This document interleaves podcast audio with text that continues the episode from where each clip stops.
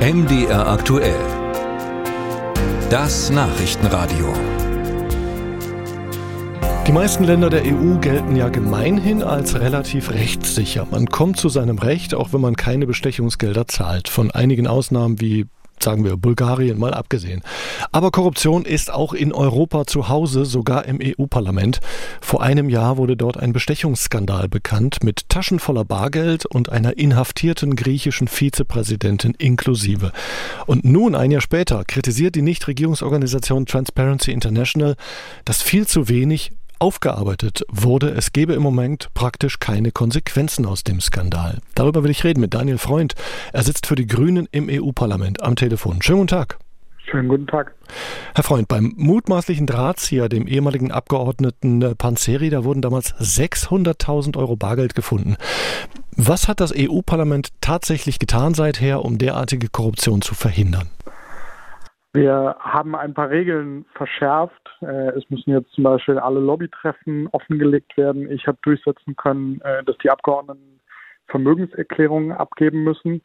Aber es ist schon richtig, es ist bisher nicht genug passiert. Äh, viele der Sachen, auch die ich vorgeschlagen habe, die wir Grüne vorgeschlagen haben, sind am Ende abgeschwächt worden. man hat dagegen gestimmt oder sie sind zumindest weit in die Zukunft geschoben worden ich glaube, wir hätten als Parlament da deutlich mehr machen können. Welche Maßnahmen wurden denn da abgeschmettert?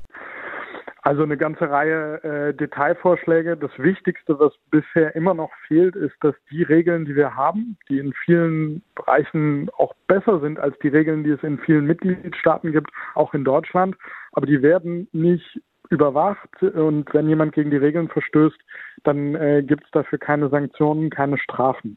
Und diese unabhängige äh, Kontrolle, die braucht es einfach, äh, damit sich hier was verbessert. Da sitzen wir aktuell noch in den Verhandlungen.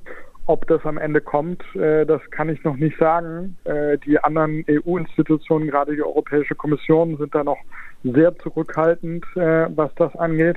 Und das andere, was mir Sorgen macht, ist, dass wir innerhalb des Parlaments die versuchte Einflussnahme ja zumindest dass wir uns nicht im Detail angeguckt haben, naja, was ist denn da jetzt eigentlich passiert? Und wissen von Taschen und Koffern voller Bargeld, aber wir wissen nicht, ob irgendwas davon Erfolg hatte. Welche Entscheidungen genau waren eigentlich das Ziel und hat es funktioniert? Und diese Aufarbeitung hat einfach nicht stattgefunden.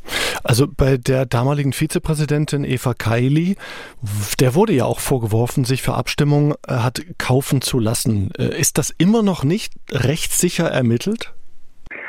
Also es gibt natürlich die, die Ermittlungen der belgischen Justiz. Die laufen weiter. Es sollen irgendwann jetzt im nächsten Jahr die Gerichtsprozesse beginnen und dann wird das natürlich geklärt werden. Gibt es Beweise und was genau ist da vor sich gegangen? Ich glaube aber die, die politische Aufarbeitung oder zu schauen, ne, welche Verfahren genau sind denn versucht worden hier zu beeinflussen und hat das funktioniert? Müssen bestimmte Entscheidungen ob jetzt Visafreigabe, äh, Zugang von Qatar Airways zum europäischen Luftraum. Also es stehen eine, eine Reihe von Vorgängen im Raum, aber so genau angeguckt, was da eigentlich passiert ist und ob man diese Entscheidungen vielleicht nochmal neu beurteilen muss, das äh, haben wir im Parlament nicht gemacht. Und ich glaube, das wäre gut gewesen, sich das genauer anzuschauen. Welche Regel ganz konkret hätten Sie denn gerne noch? Ich fände vor allen Dingen wichtig, dass äh, die Abgeordneten keine Gelder von Lobbyorganisationen oder von Drittstaaten mehr nehmen dürften. Ähm, aber dieses klare Verbot, das hatten wir dem Parlament vorgelegt. Da gab es Änderungsanträge der, der grünen Fraktion zu. Die sind am Ende aber von der Mehrheit abgelehnt worden, die gesagt haben, nee, wir wollen, äh, dass das weiterhin möglich ist. Und das äh, ist ein schwerer Schlag gewesen für uns. Wie kann man denn, vielleicht können Sie es uns erklären, wie kann man denn wollen, dass das weiterhin möglich ist? Ich frage mal noch zugespitzter, sind die, die das wollen, möglicherweise selbst korrupt?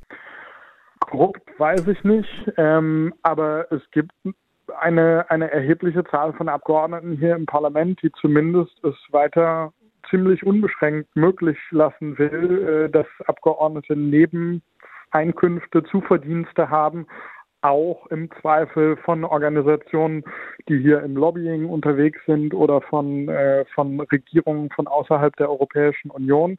Ich finde, wir werden als Abgeordnete hier ausreichend vergütet. Das ist mehr als ein Vollzeitjob. Ich weiß gar nicht, wie man da noch äh, Zeit für besonders viele Nebentätigkeiten finden kann. Aber äh, das zumindest an der Stelle fürs Lobbying und für Drittstaaten einzuschränken, da hat sich keine Mehrheit für gefunden.